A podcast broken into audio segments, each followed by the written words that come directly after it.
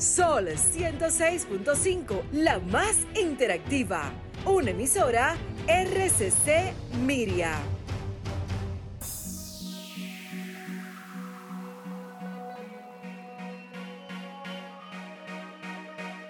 A continuación, por Sol 106.5, Arquitectura Radial, Diseño, Urbanismo, Ingeniería y todo lo referente a la construcción. Arquitectura Radial, con los arquitectos Luis Taveras y Gleinier Morel.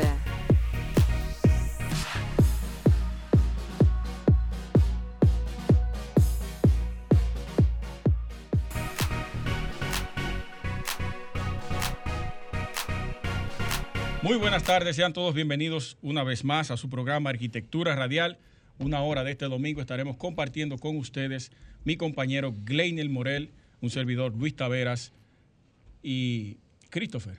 Alejandro. Alejandro en los controles. Eh, miren, señores, el Ministerio de Vivienda, Hábitat y Edificaciones, recién creado por el actual gobierno del presidente Luis Abinader, ha constituido el primer Consejo Nacional de Regulaciones Técnicas para Edificaciones. Eh, juramentó al Consejo Nacional de Regulaciones Técnicas para Edificaciones con Artet, en el cual participaron diferentes instituciones gubernamentales que involucran el sector construcción. Dentro de los miembros, voy a mencionar algunos, del Consejo se encuentran Carlos Bonilla, el, el ministro y también presidente de CONARTET, Wilfredo Abreu como representante del Ministerio de Obras Públicas y Comunicaciones, Pabeliza, viceministro de Economía, Planificación, de Economía, Planificación y Desarrollo, Nadia Martínez, directora de Regulaciones e Investigaciones Ambientales. También está Vivian Reyes, viceministra de Normas, Reglamentaciones y Tramitaciones del MIBET, el presidente de la Sociedad de Sismología, Héctor Reilly eh, Pérez, y el presidente del Colegio de Ingenieros, Arquitectos y Agrimensores, Dolores Núñez, y el presidente de la Asociación Dominicana de Constructores y Promotores de Vivienda, Jorge Montalvo. También está el presidente de la Confederación Dominicana de Micro, Pequeñas y Medianas Empresas de la Construcción, nuestro amigo Eliseo Christopher. Ahí hay una participación muy diversa en esta nueva, en este nuevo consejo que va a crear y a generar las regulaciones que de ahora en adelante se van a comenzar a trabajar dentro de este nuevo ministerio.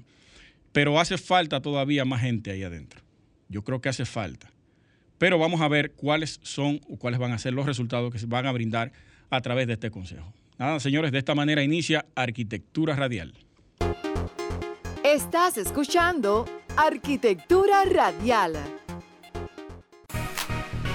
Bien, señores, vamos a pasar de inmediato con la frase de apertura. Y qué bueno que usted toque ese tema. Yo le iba a mencionar eso ahora, pero eh, con la frase de apertura de todos los domingos, que dice de la siguiente manera. La infraestructura es mucho más importante que la arquitectura. Ren Coljas. ¿En serio? ¿Y, y, ese slider? A todo el mundo le choca esa frase. ¿Y ese slider? No, yo no, yo no sé qué le pasó ahí al teórico y maestro de la arquitectura, Ren Coljas. Mm. Eh, ah, bueno, el, eh, nuestro invitado ya está aquí en el set, el arquitecto Lord Kelvin Jerez, que más adelante él nos va a dar un dato sobre ese tema. Muy bien, Está muy bien. bien. Está bien. Vamos a tenerlo pendiente. Vamos, vamos a anotarlo por ahí, sí. Mira, qué bueno que usted mencionó que por qué el azar no está ahí. Yo automáticamente leí el artículo. Eso fue lo que me llegó a la mente. No quise mencionarlo aquí para no comenzar a atacar o atacarnos a nosotros mismos por la poca participación en algunos escenarios que tenemos y hemos tenido. Debo decirlo, debo hacer una crítica constructiva hacia adentro, porque el, Estado históricamente ha tomado muchísimas decisiones, ha hecho un paquete de consejos, ha convocado un sinnúmero de instituciones, pero la SAR, la Sociedad de Arquitectos, que es, el arquitecto es el principal actor a la hora de generar cualquier tipo de edificación o transformación en la ciudad. Y más en el Ministerio de la Vivienda. Sobre todo, ¿eh? Sobre todo. Perfecto, el Colegio de Arquitectos y Agrimensores, CODIA, tiene que estar ahí, porque es el cual nos rige a todos pero la SAR también juega un papel importante en la sociedad. Y existe desde hace más de 30 años. 30 años, Tiene, no, tiene 20 y pico, 20 y pico. 27 años. 27, bueno. Del 94. Estamos casi picando los 30 Sí, ya. sí, va para allá. Va para allá. Va para allá. quizás por su falta de, de personería jurídica que no la tiene, quizás porque no está re- eh, totalmente reglamentada. Pero está la representación. sí, Existe la representación. sí, así es. Vamos a ver qué podemos hacer en ese sentido. Pero antes de que tú vayas a pasar a otro comentario, aprovechando lo que tú estás diciendo ahora mismo y brevemente, tienen que tomarlo en cuenta. Porque no es un, no es un grupo que salió hace un año, hace No. dos años. Tiene una existencia de hace casi, casi 30 años y eso indica que algún tipo de importancia tiene que tener en este tipo de escenario. Porque sin denostar, por ejemplo, eh, qué sé yo, vamos a mencionarte eh, eh, Acoprovi. Acoprovi es una institución, una asociación de constructores que tiene menos tiempo que, que la SAR. No tengo el dato, pero sí, Yo creo, que, vamos yo creo que tiene menos tiempo de la SAR. Sí, y no tiene es, menos. Y no es, oye, y no es porque tenga menos tiempo, sino es porque hay que darle participación a todos los, los- los escenarios. Pero toma en cuenta que Acoprovi es Vuelvo una y digo, asociación. no es denostando el tiempo, simplemente es que hace tiempo que se conoce de la SAR y no puede ser que no lo tomen en cuenta. Acoprovi juega un papel económico en la sociedad. Importante. que con, cu- cuenta con una gama de profesionales. Claro, empresarios poderosos, claro. que es muy diferente al azar. Sí, es muy diferente, pero no, no le quites el mérito. No, no, no, no, para nada. Para, por eso dije que nosotros somos los primeros actores dentro de la construcción. Claro, porque yo estoy hablando realmente de la parte que tiene que ver con lo que tú, estás- lo que tú estás diciendo, Sí. la parte del diseño y la principalía que tienen los arquitectos al momento de desarrollar proyectos. Entonces, me imagino que aunque quizás son actores que han tenido algún tipo de incidencia, ¿verdad? Dentro de lo que es eh, esta participación, Sí. pero aunque no lo hayan tocado ni llamado ni mandar una comunicación, ustedes tienen que acercarse ya y decir, hey, estamos aquí. Estamos aquí. Pero eh, se ha tratado de, de acercarse a la institución, al actual director del INVI, el futuro ministro, bueno, ya ministro, ya, Ya está nombrado, ya. del MIBET, y no se ha podido.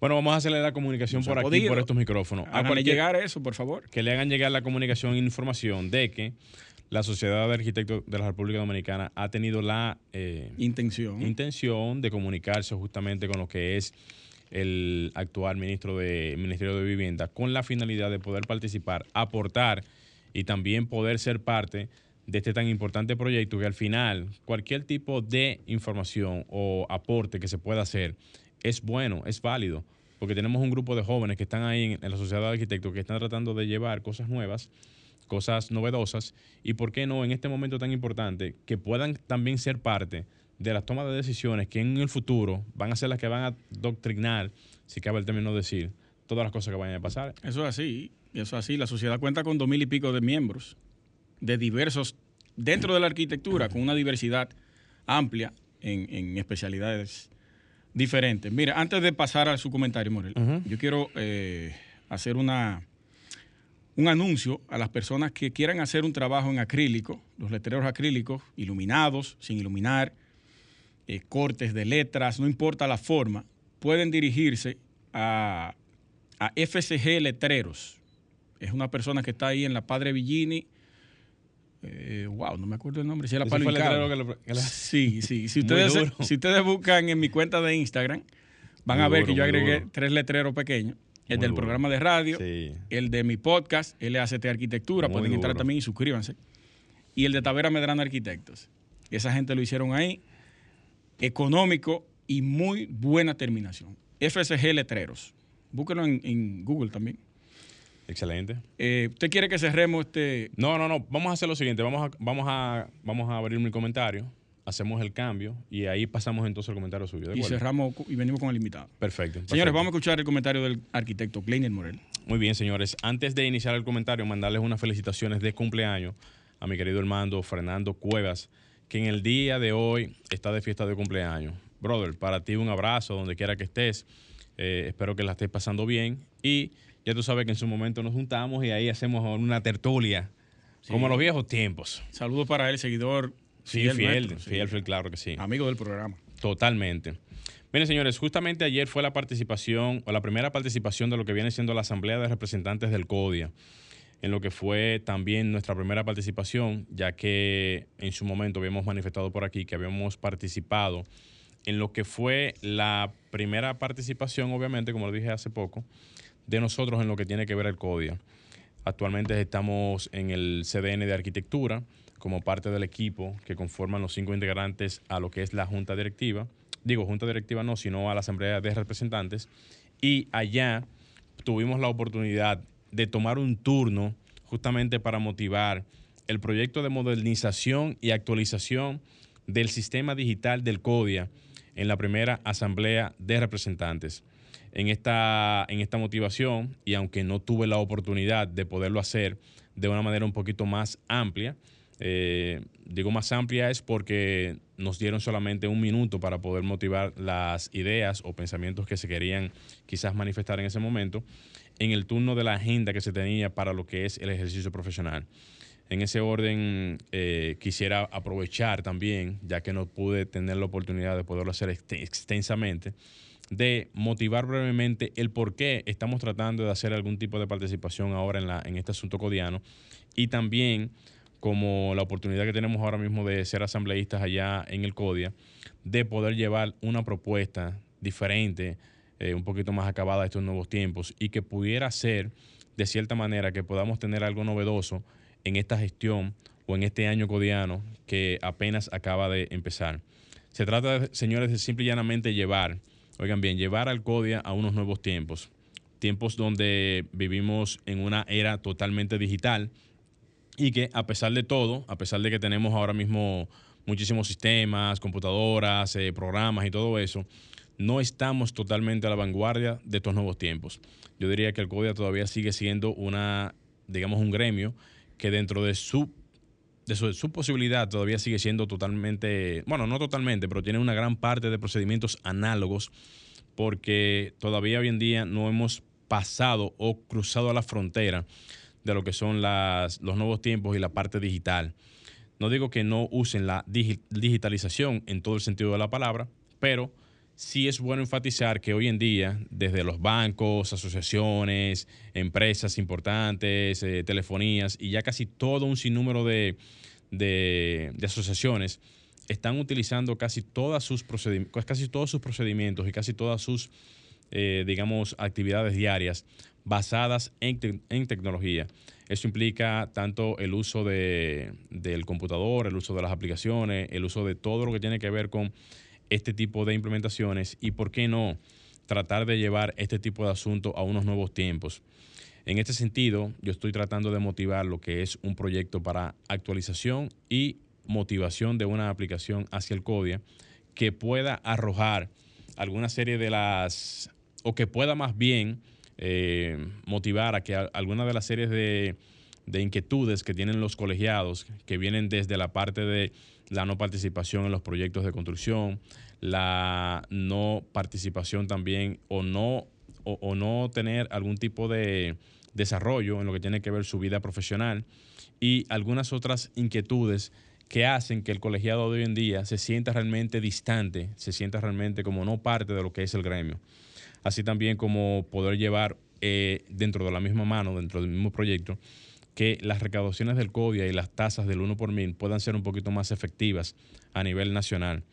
Así también como lo que es la participación del, colegiado, como decía hace poco, en todas las construcciones que tienen que ver a nivel nacional, ya que se supone que bajo lo que es el exequatur que nos otorga el Poder Ejecutivo, tenemos toda la facultad de operar a nivel de lo que es eh, trabajar en todas las construcciones, pero lamentablemente por un asunto, digamos, de no incidencia, de no representación, de no, de no estar presente en todas las construcciones que tenemos a nivel nacional por un asunto obvio. No tenemos la cantidad de inspectores que se necesitan para poder cubrir el territorio y eso hace que se creen muchos nichos de construcciones que se hagan por ahí en donde no hay ningún tipo de ojo visor que pueda detenerlas y que pueda hacer que se pongan, digamos, en, que, se normalicen su condición de informalidad y que éstas pasen a ser formales. En ese sentido también eh, que tengamos una posible estructura de cómo tener eh, currículum pistaes de los profesionales que existen hoy en día y que estos puedan ser visibles para otras empresas que anden buscando estos tipos de perfiles y que también profesionales también de la misma área puedan también consultar este tipo de información para saber quiénes dan algún tipo de servicio, quiénes son arquitectos, quiénes son ingenieros que están, por ejemplo, en Santiago, en Barahona, en cualquier tipo de localidad y que estos puedan servir de plataforma para que si cualquier persona necesita algún tipo de servicio, lo pueda adquirir vía este, este eh, digamos, este, esta estructura organizativa de lo que viene siendo la parte digital. Así también como todo un mapa completo que pueda dar como una especie como de actualización en tiempo real de dónde están todas las construcciones a nivel nacional y el control de cada una de ellas, pero de una manera un poquito más organizada. Todo esto lo estamos tratando de llevar justamente para lo que tienen que ver la parte de las asambleas que se ejecutan allá en el CODIA y en lo adelante estaríamos haciendo otra motivación para poder presentar el proyecto de una manera más organizada y que se pueda llevar a lo que es la Junta Directiva como una presentación en, lo que tiene que ver este sentido. Eh, señores, hasta aquí la información. Vamos a hacer un pequeño cambio y cuando retornemos entonces pasamos con el comentario del arquitecto Luis Taveras. Estás escuchando Arquitectura Radial. Ya volvemos. Continúa escuchando Arquitectura Radial. Estás escuchando Arquitectura Radial.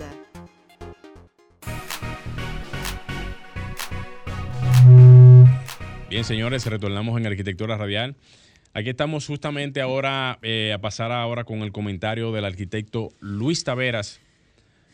Bien, señores, eh, ustedes saben que el pasado julio, bueno, recién, el mes recién que pasó ahora, en Europa hubo una catástrofe de específicamente Alemania, Bélgica y Países Bajos, una de las inundaciones más extrañas y fatales históricamente, con aproximadamente 180 muertos y su mayoría se produjeron en Alemania, unos 156 muertos en este país.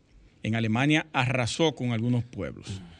Ustedes saben la calidad de viviendas cuando esta gente no estaba preparada para este tipo de fenómeno atmosférico. El huracán Ida, que también se produjo este mes, el pasado mes, a final de, julio, principio de, septiembre.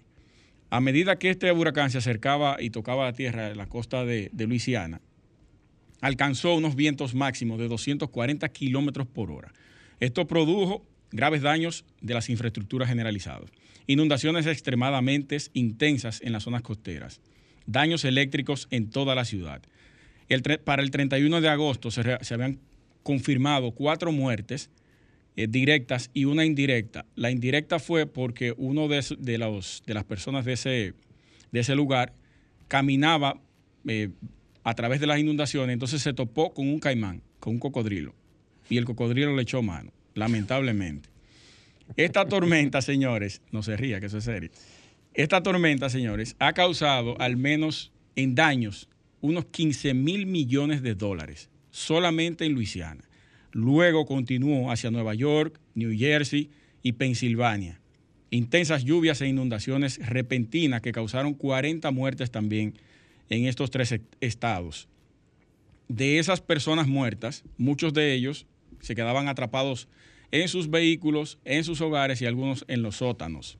Gran parte de las líneas del metro, como muchos pudieron apreciar, los videos que circulaban en las redes y en diferentes noticiarios digitales, como eh, las estaciones del metro y, la llegada de, los trenes se veía abrumada con el agua, tanto sobre el techo como eh, a nivel de piso, que la gente no podía circular en, las estaciones del metro.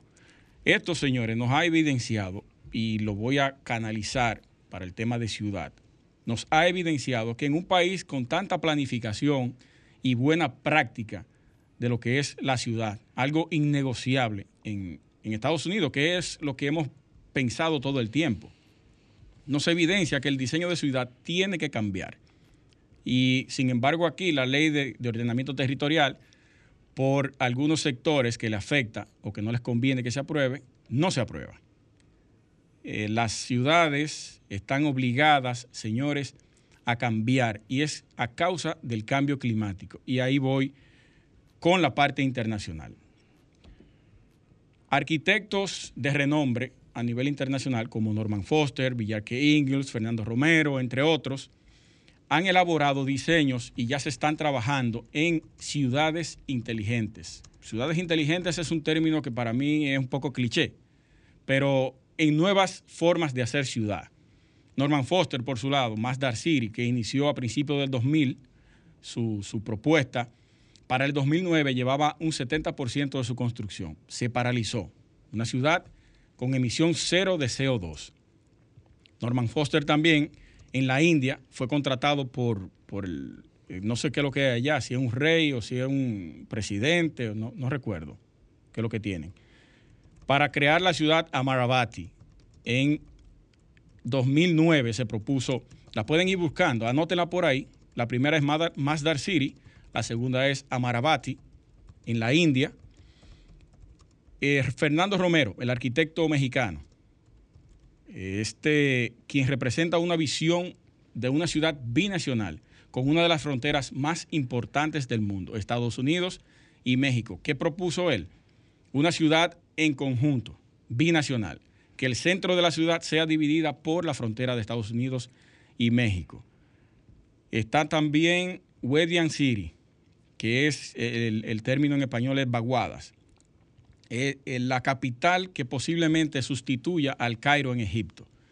Eh, fue, este proyecto fue iniciado, fue presentado hace cinco años aproximadamente por un consorcio eh, de, de, nombre Emirati Emar y SOM, que son veteranos de un despacho estadounidense. Seis meses después de haberse negociado con estas firmas, Al-Sisi, contrariado con la lentitud de esta gente, le arrebató el proyecto y se lo dio a los chinos los chinos automáticamente y rápido le entregaron 35 mil millones de los 45 mil millones que lleva la inversión para generar esta ciudad. Y ya ustedes saben lo que va a pasar ahí. esa ciudad va a arrancar lo antes posible. Y por supuesto, para terminar, el arquitecto Villarque Ingles. Para mí, o, lo, ha dicho ya, lo han dicho ya varias revistas, el arquitecto joven más influyente del planeta y ahora del espacio. Marsain City, que es en Emiratos Árabes, es una maqueta a escala real que recreará una ciudad laboratorio, una ciudad que va a representar Marte aquí en la Tierra. Ahí va a albergar, yo lo había tratado aquí anteriormente, científicos, eh, diferentes ramas de profesiones que van a albergar ahí para poder hacer estudios que representen a Marte aquí en la Tierra. También tiene Europe City, al norte de París, una planificación que propone combinar el desarrollo urbano denso con espacios abiertos. Oceanic City, otra, otra propuesta de ciudad, es un concepto de una ciudad flotante con capacidad para albergar 10.000 personas. También tiene Woven City, que se presentó el pasado eh, enero, creo que fue, en el CES de los Estados Unidos. Woven City, que es una ciudad propuesta para la compañía Toyota, la empresa de vehículos, cerca del Monte Fuji en Japón. Y recientemente, hace una semana, City of Telosa, una ciudad que se construirá desde cero en unos 150 mil acres al oeste de Estados Unidos.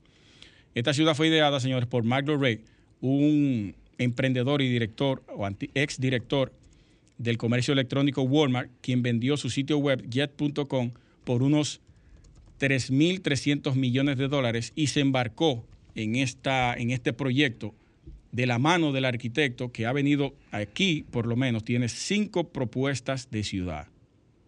¿Qué más confianza va a tener un inversionista con una persona que ya haya realizado cinco propuestas en términos de ciudad de esta manera? Emisión cero de CO2, transporte totalmente eléctrico y un sinnúmero de beneficios para la ciudad. ¿Qué significa eso y por qué lo traigo a colación? Y lo comparo con el tema de ida por la planificación y el diseño urbano que estamos teniendo, o más bien el que tuvimos, que ya no funciona, y que el cambio climático nos está evidenciando que tenemos que cambiar. República Dominicana, el Distrito Nacional específicamente, cada vez que cae eh, cierta precipitación de agua mínima, se inundan todas las calles, porque no queremos invertir debajo de la tierra. Políticamente no nos conviene, pero también nos afecta, que es lo que no vemos comienzan a maldecir a los políticos de por qué eh, eh, se inundan las calles y eso, pero no se atreven a invertir. En el 2016, David Collado, cuando asumió la alcaldía, dijo que se iban aproximadamente 4 mil millones de pesos en inversión para poder trabajar la parte de los, de, los drenajes pluviales eh, en el Gran Santo Domingo y a eso no se le ha hecho caso. Entonces pongan ojo, oído a esto que estamos viendo a nivel internacional que si a nosotros nos toca una, un huracán de esa categoría o una tormenta, como, está, como se está viendo a causa del cambio climático, vamos a tener muchos problemas de inundación y no quiero saber lo que va a pasar en el metro que nosotros tenemos. Vamos a hacer un cambio y regresamos con nuestro invitado de la tarde, señores. No se muevan. Estás escuchando Arquitectura Radial. Estamos de vuelta, señores, con ustedes en Arquitectura Radial. Recuerden que pueden escribirnos a nuestro WhatsApp arquitectónico al 829-630-8811 y aprovechen que ya tenemos a nuestro invitado, el coordinador administrativo de la Dirección General de Mantenimiento de Infraestructura Escolar del Ministerio de Educación y hacer sus preguntas al 809-540-165. Llamen y hagan sus preguntas. Señores, está con nosotros el arquitecto Lord Kelvin Jerez. Lo voy a decir más despacio para que ustedes sepan cuál es su función tan importante dentro del Ministerio de Educación. Él es el coordinador administrativo de la Dirección General de Mantenimiento de Infraestructura Escolar del Ministerio de Educación. Un aplauso para nuestro amigo Lord.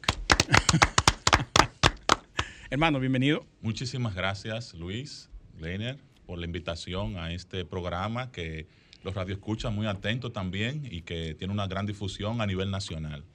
E así es, así es, así es.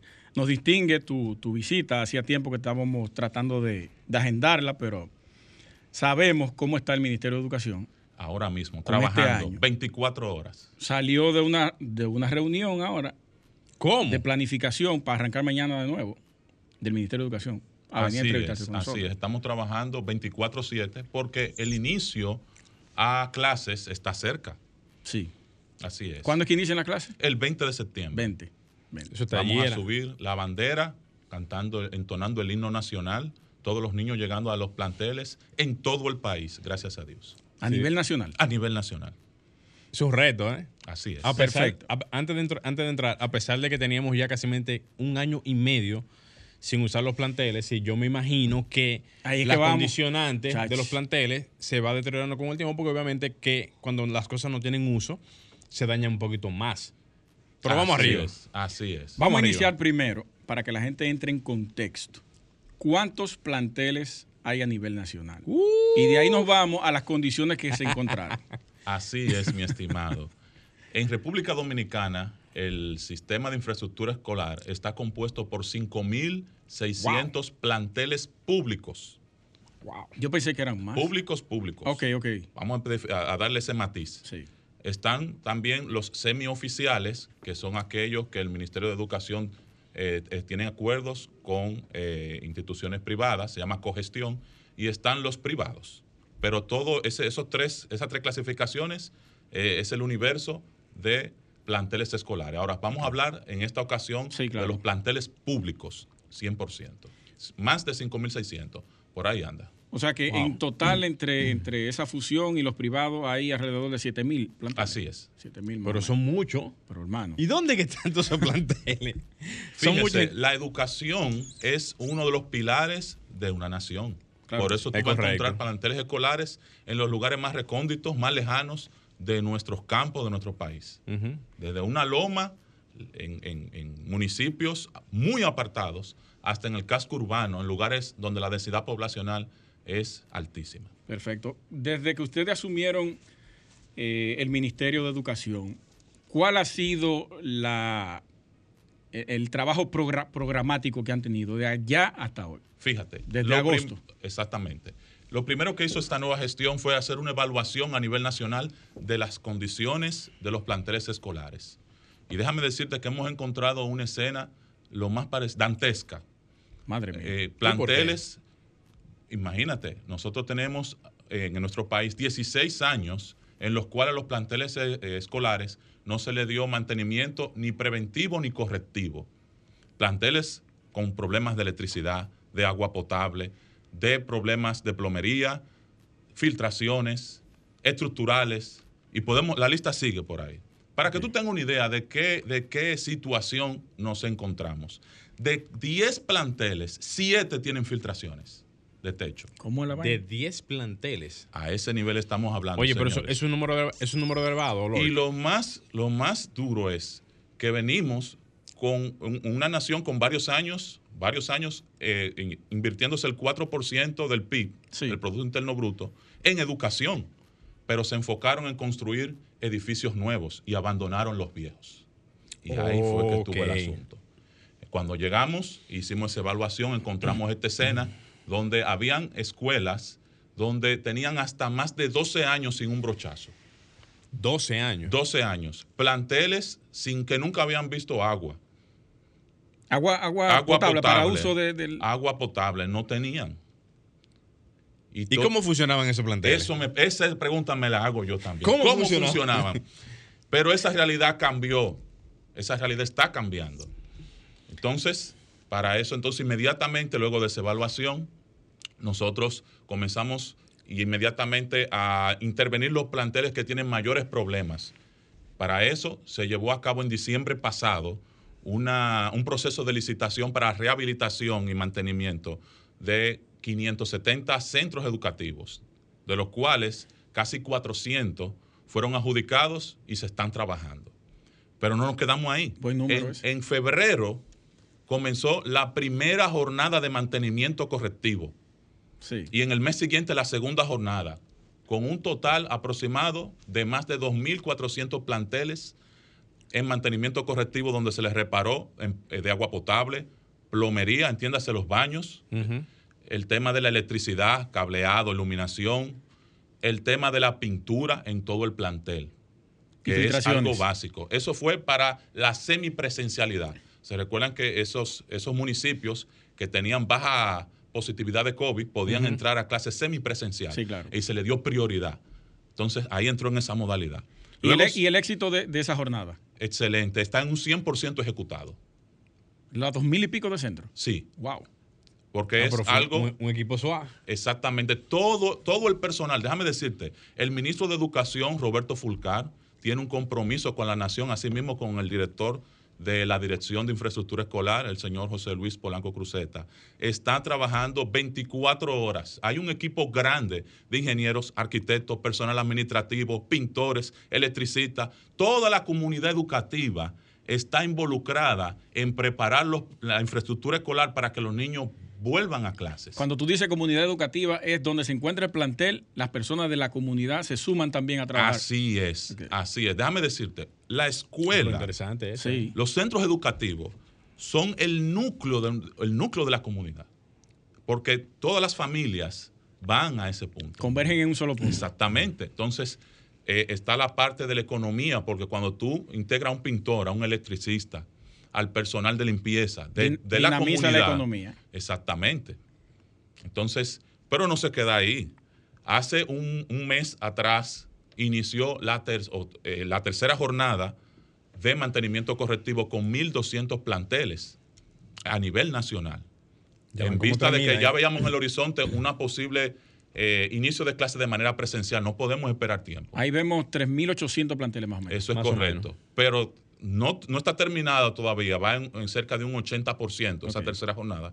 Y el ministro dio orden para que se iniciara la cuarta jornada. Todos, todos los planteles ya a nivel nacional, Faltantes. faltantes. Más, más de 1.200 planteles ahora mismo están siendo intervenidos. Para iniciar el 20 de este mes. Así es. Sabemos, sabemos que no todos los planteles estarán en las condiciones que nosotros deseamos. Sí, claro. Pero se está haciendo un esfuerzo sobrehumano, déjame decirte, con todos los recursos que se puede tener a mano, con las deficiencias que hemos heredado por el tema de la pandemia. Se está levantando para nosotros poder dar respuesta a eso. Nosotros esperamos, Dios mediante, que para Nochebuena podamos tener la mayor cantidad, por no decir la totalidad de los planteles, en condiciones aptas, óptimas, para que nuestros alumnos puedan retornar a clase. Y que nosotros como arquitectos sabemos qué tan importante es la condición del espacio físico psicológicamente para que el niño pueda aprender, para el- Total. el- el aprendizaje. No es lo mismo coger clases bajo calor Claro. o una gotera de agua Humedad. o humedad, malos olores. Sí, así es. Entonces, por eso es tan importante el tema de la infraestructura escolar. Excelente. Tú sabes que eh, a propósito de eso, Lord, me imagino que así como hay muchas edificaciones que están ahora mismo en deterioro y todo eso, también hay muchas que no han sido concluidas. Así es. Dentro del proyecto que se tenía de prácticamente dotar al sistema de educación muchísimos planteles y edificaciones para ese tipo de, de- de demandas. ¿Cuántas edificaciones o proyectos que se comenzaron, si tienes la idea más o menos, todavía están en- más o menos inconclusos? Porque yo sé que hay muchos planteles, instancias infantiles. Sí, eh, tenemos el dato. ¿Tienen el dato a la Sí, mano? porque se- como te había mencionado, le había mencionado anteriormente, se hizo una evaluación a nivel nacional. Completa. A- ahora mismo hay cerca de 720 planteles escolares sin concluir, que, se, que fueron de los sorteos del Programa Nacional de Edificación Escolar. Ok. ¿Por qué no estaban concluidos o por qué no se concluyeron? Por un tema de que el presidente le ha asignado que se llama nudo legal. ¿En qué consiste ese término? Es que eh, por ley eh, los proyectos no pueden excederse Del 25%. del 25% de, en adendas. Entonces, proyectos que fueron asignados a, a mansalva de manera alegre y, y con presupuestos tipo, entonces eh, cuando llevaban los ingenieros al terreno era otra cosa. Luego fue pasando el tiempo, subieron los materiales, en fin, varias circunstancias. Luego el proyecto se volvió insostenible. Y Madre bajo esa, esa situación legal no se puede terminar, no se puede romper la ley. Sí, Entonces, para eso el presidente Abinader le dio prioridad y se resolvió ese tema con la ley 118-21 Que fue, fue especial justamente para, para, eso, para los proyectos de, de urgencia. Entonces, resuelto ese tema, ya vemos un, un panorama mejor, un panorama más factible Para que- los para concluir los proyectos. De ¿Y se eso se pudo liberar ese autoridad. nudo? Claro que sí, claro que sí, porque tuvieron Bueno, que trabajar varios ministerios en ese problema. Ministerio de Obras Públicas, la consultoría jurídica, El pasado el. Ministerio de USOE, Hacienda. esta Hacienda, Hacienda entonces, también. todos. Y para eso se dispuso que las obras, hablando de infraestructura escolar, que estén ejecutadas en más de un 80%, fuesen concluidas de aquí a Año Nuevo. O sea, esas que estaban en ese renglón le dieron ahora mismo la prioridad de que fueran, digamos, eh, intervenidas, intervenidas directamente ahora mismo para Sí. poder tenerlas, vamos a decir, al Sí, final de año. 91 planteles Perfecto. de los nuevos. Eh, creo que podemos hacer otra pregunta. Tú, claro. ¿Cuál, ¿Cuál de las zonas, cuál de las regiones del país ha sido o, a la- o es la que ha tenido más planteles en peores condiciones? El sur, El sur. Específicamente Wow, el sur. el sur profundo. históricamente ha tenido problemas en todo. ¿eh? ¿Se debe a alguna condición en particular? Porque yo entiendo que también habría que ver cuáles fueron las razones. Sí, ¿O es por un asunto, digamos, que ha tenido quizás más desfavorabilidad por así alguna es. razón? Mira, cuando tú tienes la suma de los miedos, como dice un La tema, suma de los miedos. tú tienes diferentes periodos de gobierno a través de la historia que olvidan la región sur. Sí. Y tú tienes planteles que han sido castigados una y otra vez. Y a eso se le suma un año y pico de pandemia en los cuales los edificios tienen un deterioro progresivo al estar vacíos, Como los zapatos que tú decías. como los zapatos. Hago ese, ese símil de que los zapatos cuando no se utilizan, con el tiempo tú crees que tú tienes algo, te lo pones y están rotos. Yo dejé una suela. Los edificios, si tú quieres que se deteriore, no lo uses para que tú veas cómo se deteriora. Sí. Automáticamente la naturaleza toma el control de las infraestructuras. Sí, un año correcto. pico, imagínate. Entonces el sur, aparte de que no tiene eh, o tenía poco abastecimiento de agua en los planteles, la mayoría, la mayoría no, pero un buen porcentaje de los planteles que están remotos con letrinas. Imagínate, en pleno siglo XXI Con letrinas hoy en día. escuelas con letrina, teniendo tantos recursos. ¿Qué se hizo ese 4%? Entonces, eh, viendo esa necesidad, problemas eléctricos, de filtraciones, porque esa es otra. Es- esos dos problemas son. pero el agua, Wow. el agua, no se puede aperturar un centro si no, hay una forma de tener agua potable, donde tú recibas a los niños, se laven las manos. La salubridad sobre todo. Claro que sí. Por eso el Ministerio de Educación ese es uno de los de, la- de las piezas claves, las tareas claves, la salud, la salubridad. Va a ser otra. No, no, no, no. No, que vamos a hacer una pausa, pero antes de pasar a la pausa, saludar al ingeniero Mario, que justamente estaba hablando de que le habían tocado algunos proyectos y que básicamente ese tema de las letrinas y proyectos así, eran increíbles verlos como todavía en pleno siglo XXI se veían ese tipo de casos y que, por cierto, ahora que tú lo mencionas, yo cuando venga la pausa te voy a preguntar entonces cuántos proyectos todavía es- existen así, que hacen falta, o si es que los radicaron todo. Pero eso es después de la pausa. Ok. No Vamos se a- muevan. Vamos al cambio entonces, señores. Estás escuchando Arquitectura Radial. Ya volvemos. Estimula tus sentidos, enriquece tus conocimientos. Arquitectura radial.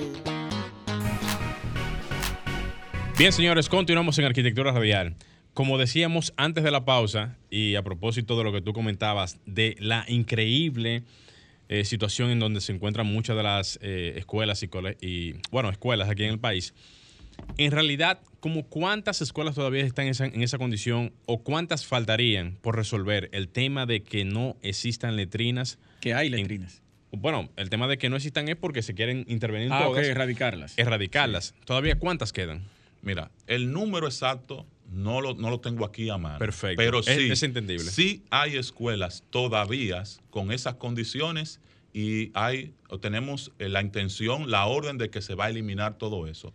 Si Dios lo permite, para final, para Nochebuena, como dije, no puede haber una escuela o no debe haber una escuela con letrina en República Dominicana. Wow. El- Eso, eso realmente es de mucha, mucha preocupación porque tú sabes bien que dentro de lo que es la parte de la higiene, dentro de, de- dentro de lo que es la parte de la seguridad y más de los niños que asisten a las escuelas, obviamente una letrina no tiene nada de eso. Nada de eso. Y eso indica realmente que todavía en, esto, en, estos, en estos tiempos, pleno siglo XXI, como tú decías hace, hace poco, ese tipo de cosas no deberían de Eso existir. no debe existir. no debe de existir. O sea que ahí está la, la, parte de la salud no, no, muchachos. Claro, claro. Y la gestión realmente yo la veo totalmente favorable porque erradicar eso por completo indica de que hay una intención de que eso no exista en ningún centro escolar aquí en República Dominicana. Y eso es bien. Sí. Lord, eh, Lord Kelvin, al escuchar todo estos planteamientos, todas estas soluciones que han venido realizando durante este año y, y todo ese tipo de cosas, corrección, todavía no tienen pensado en hacer una construcción. El presidente ha dado orden de que se le dé prioridad a las escuelas que están en más de un 80% en ejecución Sí. para terminarla. Cuando tú encuentras la infraestructura escolar, como lo ha definido nuestro director general, como él lo comparó con un cadáver de pie. Madre mía. No sé si usted ha visto un cadáver de pie, yo no, No, lo he no, visto no, todavía. negativo. Era como una momia, algo así. Sí. Estaba ahí, pero tú no sabes. Sí. Entonces, tiene un paciente en emergencia, en estado crítico, tú tienes primero que atender y estabilizar ese paciente. Ponerle suero, darle la- los medicamentos para estabilizarlo. primeras atenciones. Estamos dándole las primeras atenciones a los planteles escolares para que los niños puedan iniciar clases de manera presencial. Ni hablar de una construcción nueva. Entendemos que hay que ir en las dos direcciones unilateralmente. Hay que terminar las que están en proceso. Y, Y más las que están, habilitarlas. y habilitarlas. Y más las que están luego de un 80%. Ujú. Que están próximas a terminarse. Exactamente. Hay escuelas que dan pena a nivel nacional. A- al Sí. nivel que, que se encuentran ahora. Y que no- no se etapa. Y no, eh, eh, eh, también eh, tenemos, eh, se está trabajando en otra dirección, o sea, en la misma dirección, pero en otro renglón, y es la conversión de eh, a esos liceos, convertirlo en politécnicos. Se está trabajando todos esos liceos eh, de jornada extendida. Sí. Se el, el ministro, el doctor Roberto Fulcal, está, está a, a través de infraestructura escolar, está trabajando para que ese, esa jornada extendida no sea vacía en la tarde. No es una- una- un, un- un horario que después de almuerzo los niños hagan eh, lo que les plazca, sino que van a haber contenidos de música, eh, cátedras ciudadanas, Se están incluyendo laboratorios nuevos. laboratorios nuevos, que salgan con un oficio técnico y que encima de eso es temático. O sea, si el, si el Politécnico queda en la zona este, va a ser de hotelería. Si es en la zona de, de- del Seibo. Mayor, tiene que ver con ganadería, queso, leche, ese tipo de cosas. Tremendo Si eso. es Muy en bien, el sur, que, se, que trabajen los productos agrícolas, granos, Muy ese tipo de cosas. Muy atenado. Entonces, se está transformando los liceos en politécnicos para que eh, los estudiantes salgan preparados cuando se gradúen de bachiller, Sí. no sea un simple título colgado en la pared. Eso implica el cambio de la infraestructura existente a una más efectiva y proactiva. Excelente. Yo, yo no, yo no estudié en un, liceo- en un politécnico tampoco. Yo salí, pudiera decir que salí vacío de la escuela. Yo llegué a la universidad y me enfrenté con una cosa que yo no. Qué es? Exactamente. Bueno, vacío desde el punto de vista, digamos, de la carencia de conocimiento en función a lo que es el... Cuando tú preparas a un muchacho en términos técnicos, ya va con otra visión. Va la otra visión, claro. Sale Y con puede ejercer empleo. prácticamente de inmediato en cualquiera de las áreas claro que ya ha que sí. aprendido. Y eso es bueno. Le, le es útil a la sociedad. claro, Puede- instantáneamente. O puede ir ejerciendo ahí mismo en su comunidad. Exactamente, exactamente. Haciendo su diligencia realmente. Y, y a la misma escuela también puede aportar. Claro que sí. Ah, claro la que par- sí. lo- Los estudiantes de, de electricidad, que los tomacorrientes no están funcionando, que hay que cambiar tal cosa. que ellos pueden, lo de plomería, tal cosa. Y déjame decirte, eso va más allá, porque eso tiene una connotación psicológica. Nosotros venimos de una época donde el pesimismo es lo que reina. Nosotros tenemos que ver el presente y el futuro de una manera positiva y que tenemos en nuestras manos el poder de cambiar las cosas que se hacían mal por las que se están haciendo bien. Por Eso cuando me preguntan, mira, aquí hay una escuela que le falta reparación, nosotros sí, la vamos a reparar, pero ya mira cuántas hay reparadas. Sí. Y vamos en esa dirección. Eso es así. Y además tenemos que cambiar la cultura de mantenimiento, porque si es como tú estás explicando aquí hoy en día, que se tenían muchos años sin darle mantenimiento a las escuelas. Fíjate que lo hemos hablado aquí de la parte vial, La parte infraestructura de infraestructura, ciudad, sí. de, la, de la ciudad completamente, y eso es importante porque es lo que le garantiza a la edificación que perdura en el tiempo. Así es. Y hasta sale más económico cuando ya tú tienes una estructura que está con una cierta continuidad de mantenimiento. Ya luego posterior, el mantenimiento que sigue no es tan caro. Entonces, ahí va más o menos el asunto. Me gustaría, si es posible, en, Ajá. en- en diciembre, si Dios lo permite, que cuando cumplamos con esa meta, poder darle esa noticia. Desde Pues mira, eso sería interesante. Vamos a cerrar el año Esa con esa noticia. Porque así pudiéramos realmente aprovechar este momento y en ese momento, digamos en diciembre, poder hacer ese levantamiento de información. Así es. Excelente. Eh, arquitecto Lork, ya hemos llegado a la parte final del programa. ¿Alguna exhortación a nuestros arqueoyentes? Sí. La, en general, yo exhorto a los, a los que nos escuchan a que tengan fe, y no una fe pasiva, sino una fe activa, de que si tú puedes cambiar algo que está mal y tú tienes el poder de hacerlo, hazlo, cámbialo. Vamos a hacer las cosas bien, sea agua limpia, no agua sucia. Vamos a cambiar ese, ese trayecto que tenemos por delante No importa este dónde te es el encuentres. momento de cambiar las cosas. Yo Así siempre he creído que, eh, y no como dice el eslogan político, el cambio va, pero sí, el momento del cambio es ahora. Tenemos que eh, cambiar de forma de pensar y hacer que las cosas sucedan. Tiene que ser así. Perfecto. Colectivamente. Perfecto. Muchísimas gracias, hermano. Gracias por eh, venir y brindarnos toda esta información acerca de lo que está ocurriendo en todos los planteles a nivel nacional. Muchísimas gracias. Esperamos tenerte nuevamente por aquí, no en calidad de coordinador del ministerio, sino como arquitecto para poder debatir temas de, de Más nacionales, puntuales Más puntuales. sobre en arquitectura, porque Así es. es un teórico del caray. ¿eh? No, no, no. Señores, hemos llegado a la parte final de Arquitectura Radial. El compañero Gleiner Morel, un servidor Luis Taveras, se encuentra con ustedes el próximo domingo. Hasta pronto. Sol 106.5, la más interactiva. Una emisora RCC Miria.